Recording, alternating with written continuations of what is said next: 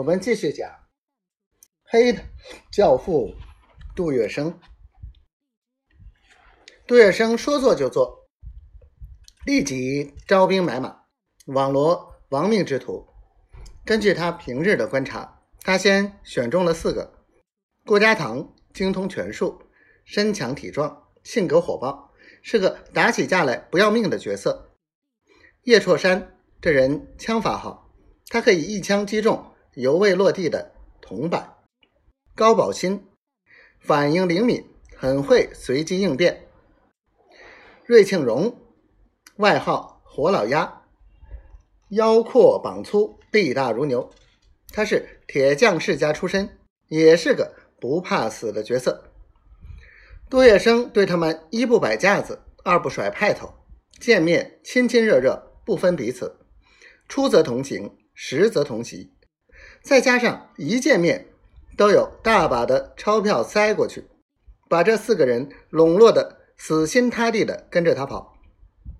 杜月笙组织小八股党抢土的初期，主要还是想出口气。大八股党依仗财势断了他们贩卖烟土的财路，而且还根本不把黄金荣这股人放在眼里，抢他一下叫他识点相。知道世界上还有不买他们账的人，可是出手大吉，头一回下手，即弄到一船烟土，等于抢到了几万银洋啊银洋，而且通过这次抢土，他们也看出了大八股党在护送烟土过程中的种种漏洞，这就激发了杜月笙放手大干一场的决心。一个夜黑风高的晚上，吴淞口外巨浪滔天，突然从公海上射出一束惨白的光亮，这边岸上立即传出一声凄厉的哨声，有一队军警从土坡后树林里跑出来，三步一岗，五步一哨，布满了海岸，刺刀闪着微弱的寒光，从公海上又射出。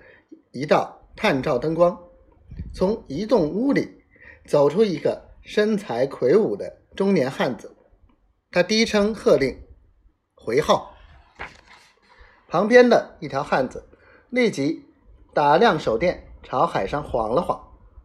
公海上一亮一灭，又回答了一阵信号：“放船。”那中年汉子威严的命令道。